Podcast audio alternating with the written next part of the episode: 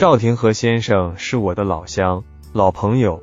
自打他在乡镇做通讯报道工作，我们就开始打交道，说来也快三十年了。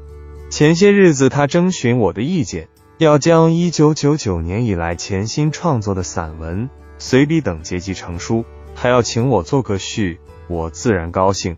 他的这些作品，有的我在《大众日报》《联合日报》《潍坊日报》等报刊上早就读过，有的在人民网、新华网。光明网等这些著名的新媒体上也曾见过，因为是老朋友，每次见到他的作品，我总要品读。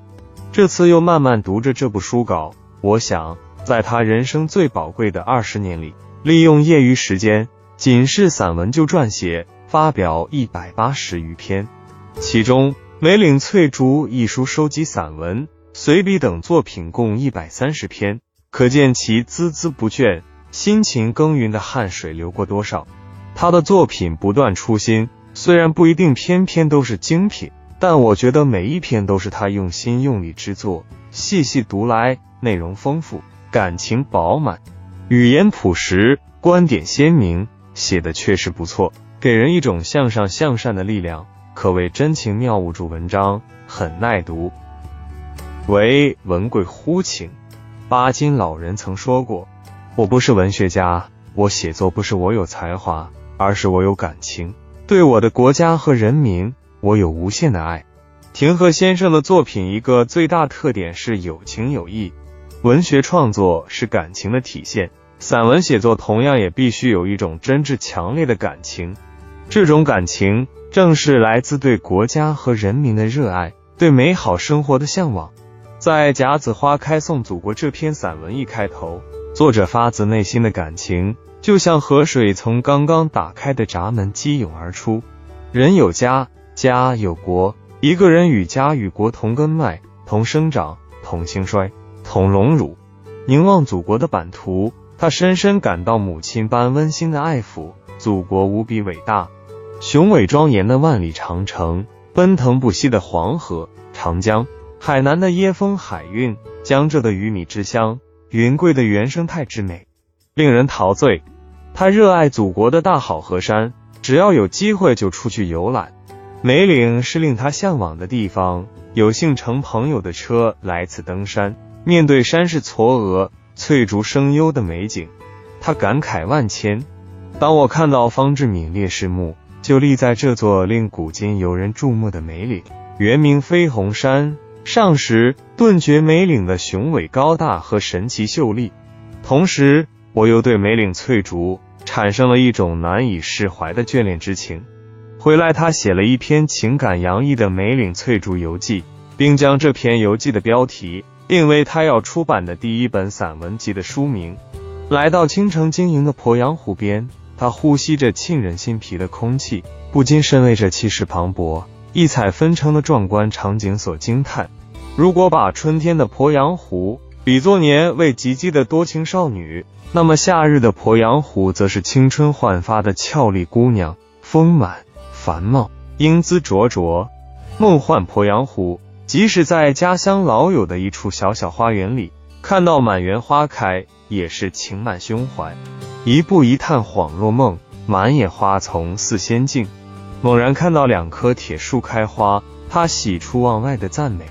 铁树花不是铁石心肠的花，它倒是有情有义的花儿，花期可不容错过哟。诊所花园石翠，在他的诸多作品中，传播红色文化的散文占了很大篇幅，表达了作者不忘初心、牢记使命的重任。每当七一党的生日到来时，他想起在上海一幢普通的石库门内。在嘉兴南湖边的一艘普通游船中，一群意气风发、忧国忧民的革命志士点燃了星星之火，红日腾起送党恩，耳畔就一次次响起毛泽东同志在西柏坡那振聋发聩的声音：“夺取全国胜利，这只是万里长征走完了第一步，但革命以后的路程更长，工作更伟大，更艰苦。”正是这闪烁着时代光芒的西柏坡的叮咛，始终萦绕于耳，久久难以磨灭。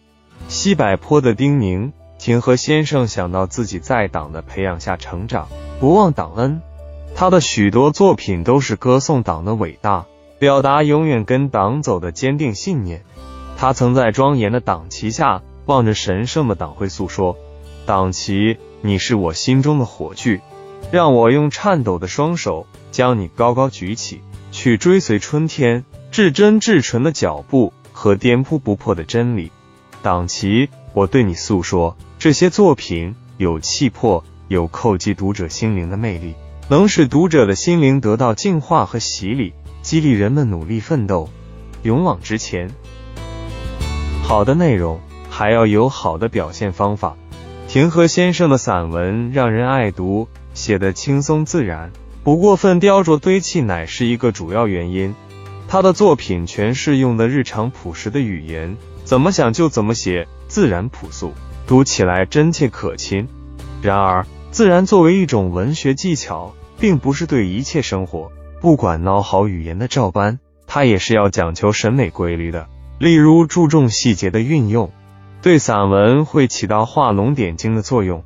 田和先生的作品很注重这一点，他描写的细节非常平凡，没一点夸饰，只是用朴素的语言把观察到的有触动自己心灵的那些个特点刻画下来，表明一个道理，这就增添了新意和美感。滴水见太阳，平时寒深厚。一个不起眼的细节，有时就反映一种隐蔽的本质。例如，在母亲的思念中，他写到困难时期的冬天，为了节省粮草，母亲想了一个办法，就是早上起来蒸煮一锅地瓜和玉米饼子，用干粮包袱包好，放在一个草编的圆形器具里面，然后放到炕头上，用被褥盖好，等过了午后再拿出来吃。这时还温乎乎的呢，一个小小的细节就让人看到母亲的勤俭聪慧。还有一群喜鹊来到我的窗前，衔走我的梦境。他们在杨树的枝桠间筑起了巢穴，飞来飞去，跳上跳下，与人为邻，喜气东来，浸润了我的身心。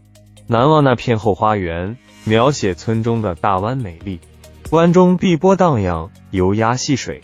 盈盈碧波之上，圆润的荷叶中间点缀着几只娇艳的荷花，红绿相间，互为衬托。村中的大湾，只是简单的几笔，就把眼前所见写活了，给人一种身临其境之感。从庭和先生的作品中可以看出，作者特别善于观察和注重细节，他笔下的人物和大自然、动植物都有声有色，活灵活现，再加语言优美。情感真挚，给读者一种耳目一新的感觉。田和先生出生于渭水河畔，受渭河水滋养长大。高中毕业后进入乡党委任通讯报道员，后到高密市司法局工作。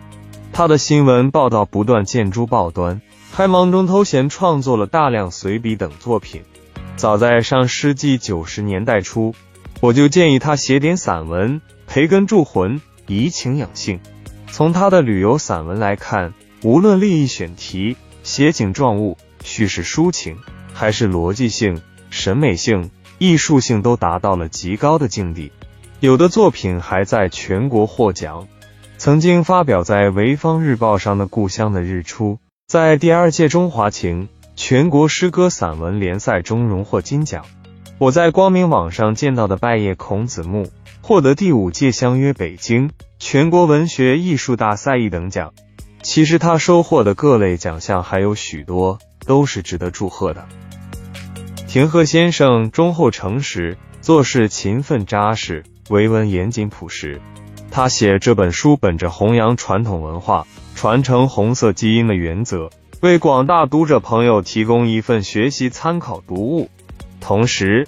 也为外地读者进一步了解诺贝尔文学奖获得者莫言家乡高密，充实文化旅游内涵，为养育他的家乡做一点反哺，尽一份心意。通览全稿，令人感慨不已。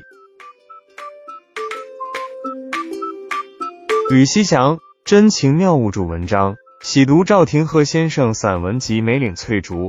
分享完了，小伙伴们 get 到今日之精神食粮了吗？祝生活愉快。